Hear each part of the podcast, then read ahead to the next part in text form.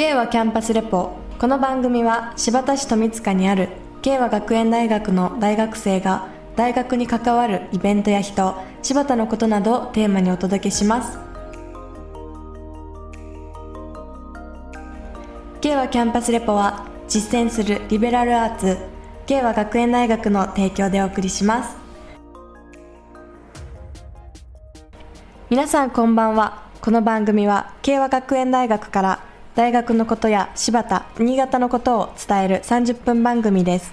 今日の進行は国際文化学科2年のチルネ昭和ゆりやと国際文化学科3年の土門美音です。どうぞよろしくお願いします。今日は土門さんともう一人 MC の宮地さんが一戸先生と共に8月下旬に北海道で取材をしてきた時の音源をお届けします。一戸先生もよろしくお願いします。はいよろしくお願いします。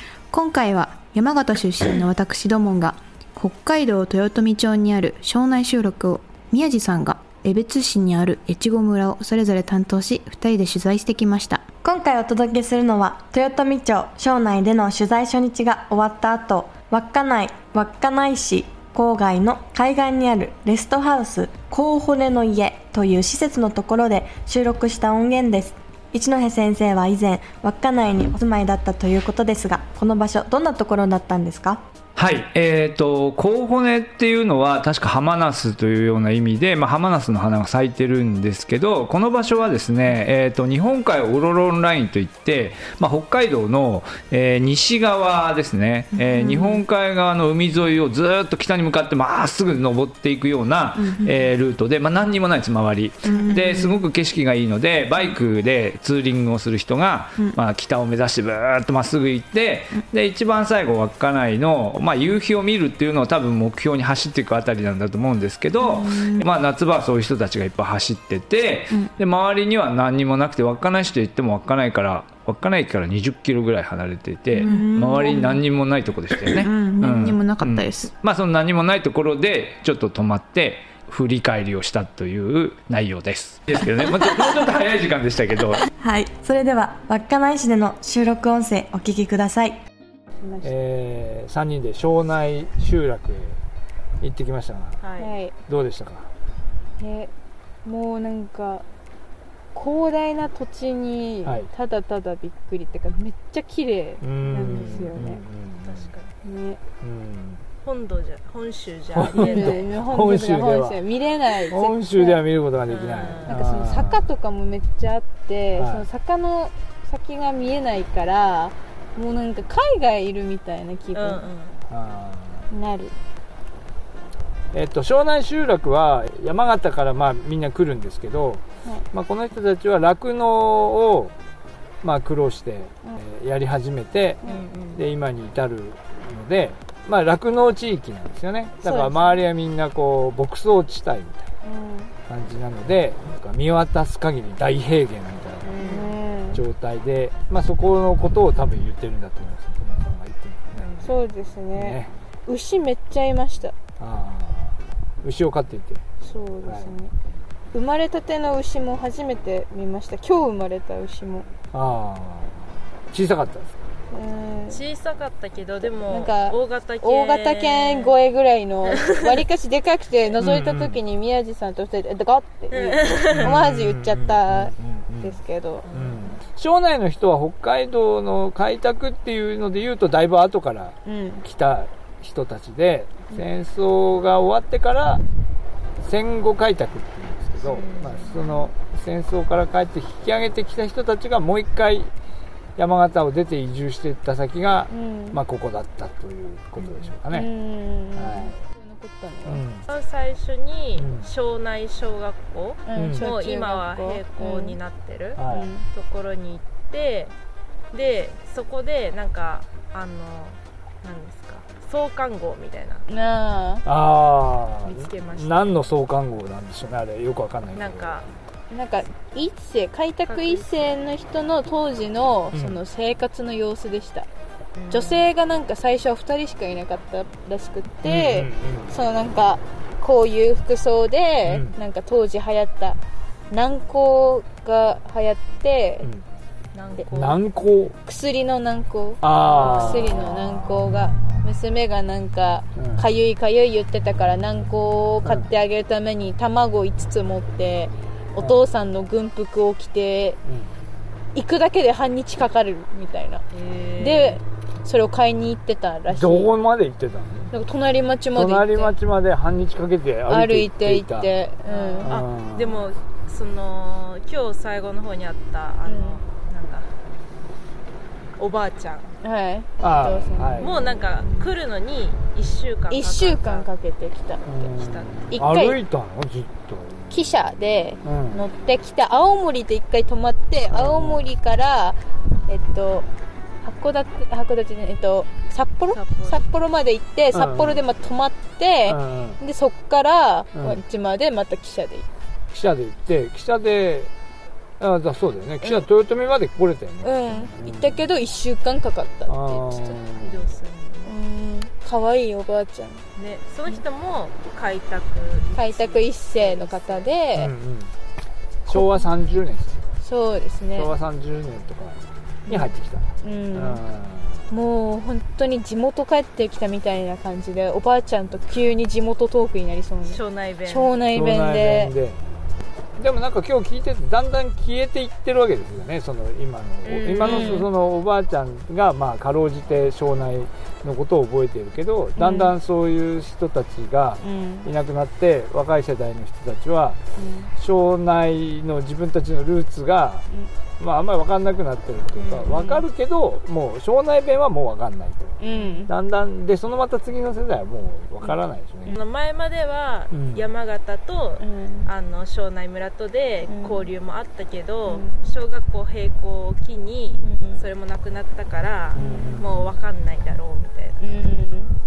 そうか。花笠花笠温度？花笠温度。も踊るのも踊らないみたいな。前はやってた、前は前は小学校のうんなんか体育祭。体育祭。の時にみんなで花笠温度を踊るみたいなやってたけどまあ途中新潟の話もちょっと出てきて、なんかまあそこの庄内集落は完全に山形の人たちが、まあ、集まって作った集落なんですけど、なんかちらちらや新潟の人も出てくるよね、ちらちら新潟の人も出てきて新潟の人がそこ入ってってあの苦労してみたいなの隣の集落にはそういうのがあったりとか、まあ、なんで多分新潟の話も出てくるんだと思いますが、まあ、今回は庄内っていうのをやってそうですね。ここまでは稚内の海岸で収録した内容特に豊富町庄内集落での取材内容についてでした。海岸で収録した他に何か覚えてることありますか？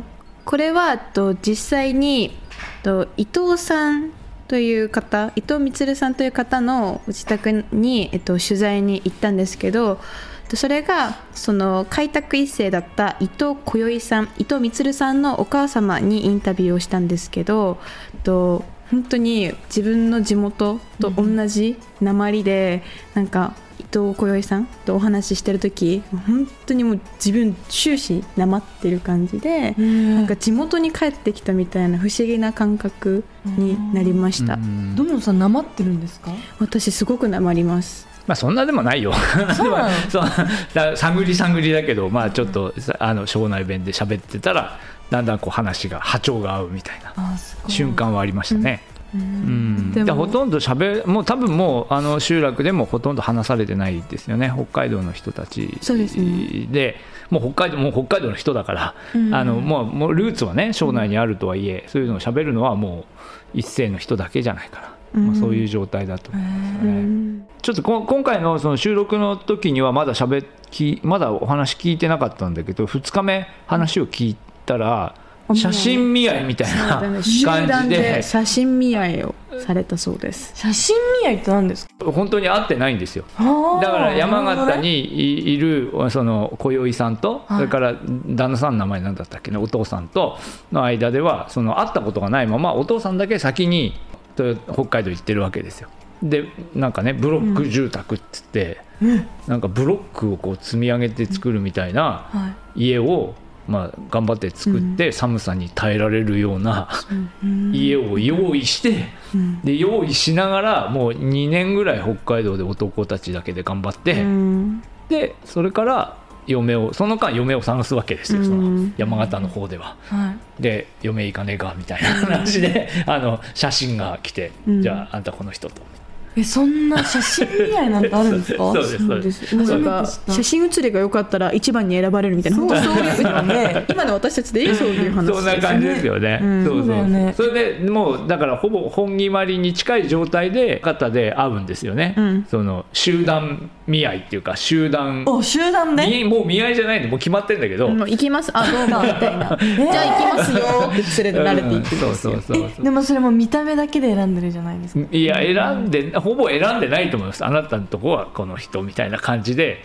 えそんな。いいですね。みたいな感じで。そんなそんな感じだと思いますよ、うん、多分あんそんな感じでしたよね、ん、なんかね小宵さんの話ではね、それ別に、あの何百年前とかの話じゃなくて割と何十年ぐらいの昭和30年、昭和30年ぐらいですね。とかの話なんででその時覚えてください、ね、その時ねその電気が通ってないのよえ電気通ってない？電気通ってないですよね。うんそのその集落には電気が通ってなくて、どうしてたんだっけな？火でやってたそうです。自家発電も多少あったけどほとんどはもう自分たちでこう火を起こしてそうそうないないんです。電気がない生活。かまどだったらしばらくやって。無理。そうだから帰っちゃった人もいる。その写真見合いで来たけど、はい、あのやっぱり耐えられなくて帰っちゃう女性とかもいたっていう。いやそうですまあ本当にそれぐらい過酷な、うん、うん、あの開拓の話を。それを乗り越えた。まあ乗り越えたわけです。乗り越えて。まあその後いろいろね豊臣町での土地改良とかいろんなのがあって、まあ、生活環境もだんだん整っていったって話も聞いたんですけど最初入った時は本当に過酷な、本当に。そう過酷な時期どんくらい続いたの？うんとね多分10年ぐらいかな、えー、10年ぐらいはそれぐらいでもうすごい大変だった。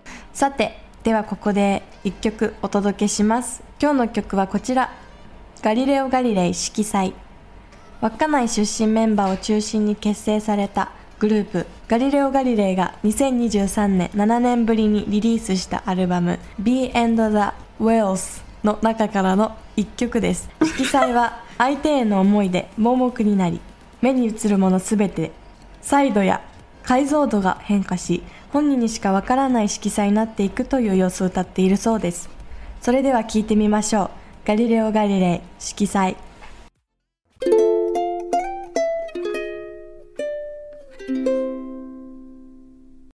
はキャンパスレポ。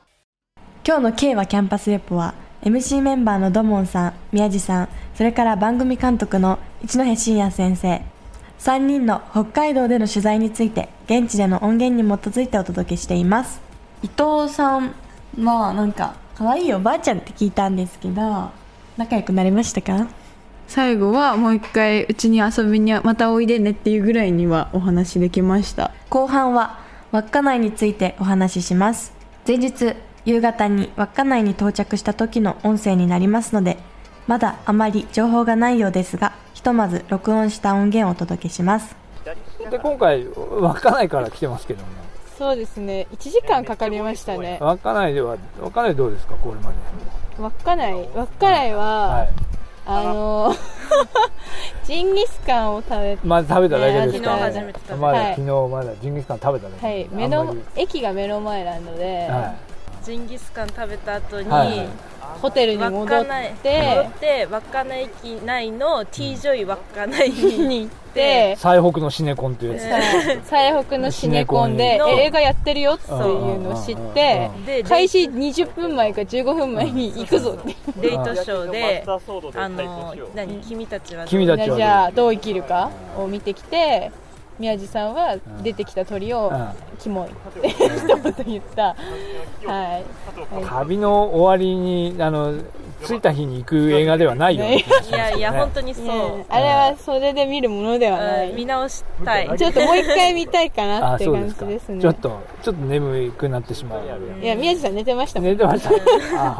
今あの稚内ではあの隅っこ暮らしキャンペーンみたいなのやっていまして。スタンプラリー。やってますよ。隅っこ暮らしのあのスタンプをあちこちで押せって言うんですけどなかなか行けないんですよねであれノシャップ岬にも1個あるけど、はい、6時までに、うん、5時じゃなかった？5時。あ1個はなんか4時だか5時があった4時が1個あったんだよね。そうだね、うん、なんかこう屋内にスタンプ押すとかがあるんですけど、うん、まあ、早い時間に行かないとダメで、うん、そんな早い時間にまだあのまだ取材終わってないんですよ。感じで。バリバリしてた時ですね。そうなんですよ。だからなかなか行けないんですけど、まあなんとかね宗谷岬も含めて。宗谷岬まだ行ってないと思うんですけど3 0キロあるんで結構稚内市内といっても豊臣並みに遠い遠いんですよ。30キロは遠いまあまあ、30キロって結構ありますよ稚内のコンビニはどうでした？あもうなんだっけセイコーマートまだローソンは行ってないの？あ行ってない、うん、激アツなんですよセイコーマート、うん、めっちゃおもろい。何が？何が面白い？ちくわパンと羊羹、羊羹ツイスト羊羹ツイスト食べた？食べて今日あのそう食べさせようと思って買おうかなと思ったんでえどういうなんですか？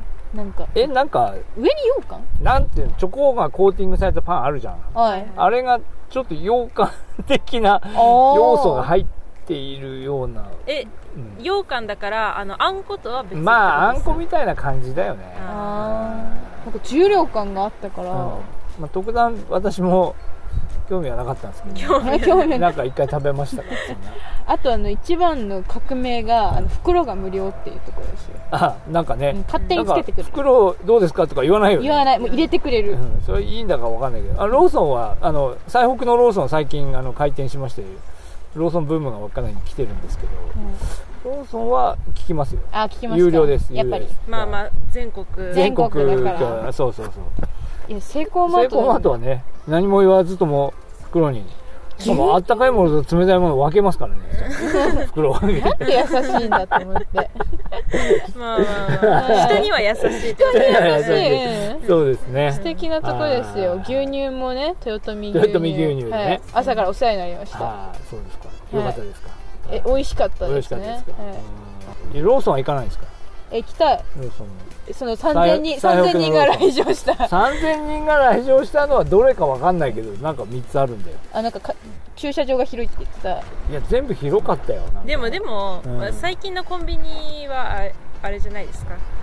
駐車場広く作り直してるところそういうことだよね、うん、そうそれセイコーマートもなんか駐車場広げてる感じがしますよね。うんまあ、この今喋ってるあたりにはあのコンビニは全くありませんので ね、あのこれからあの街の方に行きましたらちょっと、えー、どっちかローソン行くのかセイコーマート行くのか行ってみたいと思います、はい、今日の夜の晩ご飯はなんかあるのかないのか。ないのか分かんないんですけど。なかったらもううちはセイコーマート。セイコーマート。セイコーマートで順番食べていく。いいんじゃないでしょうか、ね、そう。素敵な惣菜を食べます。そ惣菜？あ惣菜もなんか安いんだよね。めっちゃ安くて美味しそうでしたよ。なんかちっちゃく小分けにしたようなやつがあって、うん。うん、お一人様用みたいな。ザンギ？ザンギね。売ってました。宮治さんありますか？何ですか？食べたいもの。北海道で、はい、海鮮。海鮮丼ですかね。海鮮丼？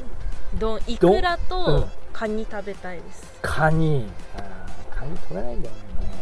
えでもなんか稚内なんか毛ガニ。毛ガニ有名ですよね。毛ガニはねありますよね、食べたい。食べたい。探してみましょう。はい、はい、稚内で録音された音源後半をお届けしました。この後食べ物をいろいろ食べたわけですね、うん、はい、食べましたね。うん。ドモンさんは海鮮が苦手と聞いたんですけど、はい、実はちょっと初めての挑戦で生の牡蠣を食べたり、はいタコしゃぶもそうだけど普通にいろんな海鮮、うん、牡蠣を食べたのが自分の中で大きかったです。牡蠣どうでしたか？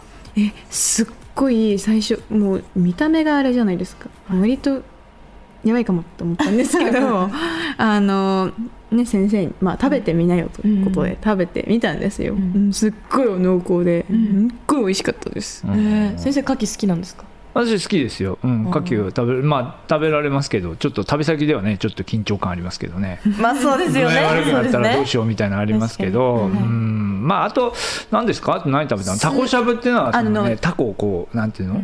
あの薄くスライスしたものをしゃぶしゃぶみたいにして食べるっていうやつで,、その時に酢の生子、生子。生子と生子酢。ともう一個はあのホヤスああホヤね。を食べてあの結構癖ある。癖あるんですけど割とナマコとか私美味しく食べれました、うん。酢の物も苦手なんですけどナマコスはあコリコリしてて食べれるかもみたいな、な何どんな感じなんですか？生子どん何に似てるんですか？ナマコの味ですか、うん。味っていうかだからこうコリコリっとした感じは少しこうアワビに近いんですけど、アワビほど硬くない硬くないですね、その辺もねこう処理の仕方なんですけど、うん。まあ、この間その別れ食べたやつは美味しかったですよね、うん。うん。美味しかったです、いいなうん。まあ、全体的にお客さんがすごく多いんですよ、うん。まあ、今、あ観光の客とか。あのなんていうかコロナ明けでお客さんが戻ってきてっていうのは全国各地であるんですけど、はい。稚内もやっぱりそんなに人口が多いところではないので、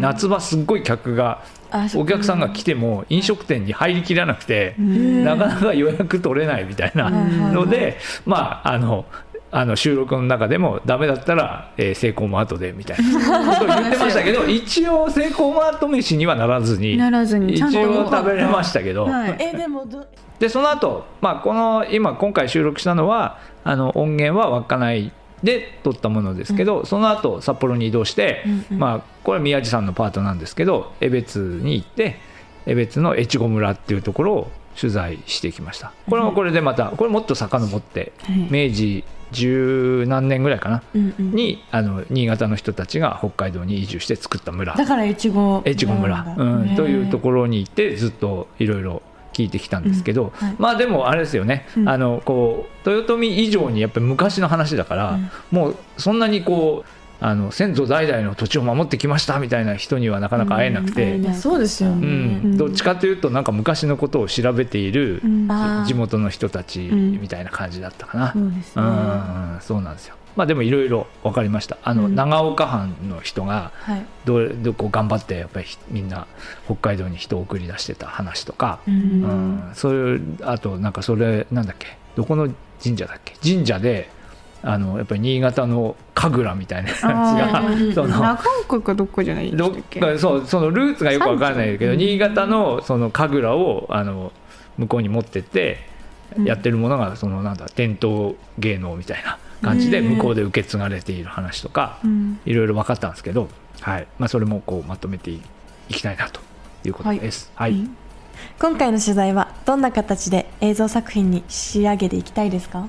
今回庄内村を取材させていただいてと他にもなんか庄内村自体をこう調べる知っている人がまず山形県の人もほとんど知らないし北海道の庄内村の方々もそんなもう今山形と強いルーツがあるわけじゃないからそこをせっかく自分の出身である山形県の庄内町との関わりっていう部分をなんだろうもう一度つながりを深くするっていうのは難しいかもしれないけどそこにルーツがあるんだよっていうことをいろんな人に知ってもらえるような映像作品に仕上げていきたいなと思っています。うんまあ、宮地さんのパートは越後村なんですけど越後村はやっぱもうちょっと新潟側で取材をしようかなと思思っていて、まあ、少しもう少しこっち側でもできるね。できることあるじゃないですか。だからに新潟側で、まあまあ、これもね昔の話だからそのその時生きてた人はもういないんですけど、その新潟のところを少し探って、えーまあ、くっつける感じでいこうかなと、まあ新潟の方をもっと知らないですよ、うんううん。ん越後村のことなんてほとんどね。ほとんど新潟の人は知らないし、まあ、向こう側も知らない。向こう側もそんなに、あの多くの江別市民が思い入れを持ってるかというとそういうわけでもないので、うん。まあ、どっちも薄いんですけど、うん。そこをこう掘り起こしていこうと。はい、というふうに宮地さんが頑張ってくれると思います。あ宮地さんに託されました。はい、今日の K はキャンパスレポは MC メンバーのドモンさん宮地さんそれから番組監督の一戸真也先生3人の北海道での取材について現地での音源に基づいてお届けしました。では今日の放送はこの辺で。敬和キャンパスレポは X 旧 Twitter ノートインスタグラムなどで番組情報などを発信しています。番組名 K はキャンパスレポで検索してみてください。今日の K はキャンパスレポは終了の時間です。皆さんおやすみなさい。K はキャンパスレポは実践するリベラルアーツ K は学園大学の提供でお送りしました。